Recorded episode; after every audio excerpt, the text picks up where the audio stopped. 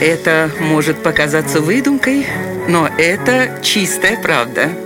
Удивительные истории на радио 1. Многие знают, что в советское время электроника закупалась за рубежом, затем разбиралась местными инженерами и воспроизводилась уже на родине. Именно так в Советском Союзе появились собственные магнитофоны, пылесосы, электронные игры и многое другое, скопированное с зарубежных устройств.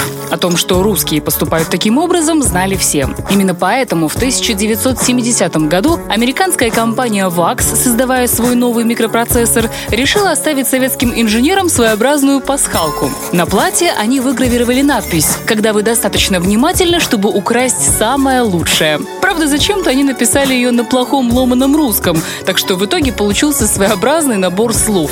Когда вы забатите, довольно воровать настоящий лучший. Само собой, в Советском Союзе смекнули, что их уличили в копировании идей, но не моргнув и глазом, отечественные инженеры выпустили копию микропроцессора VAX, естественно, уже без надписи. Вот такая вот удивительная история.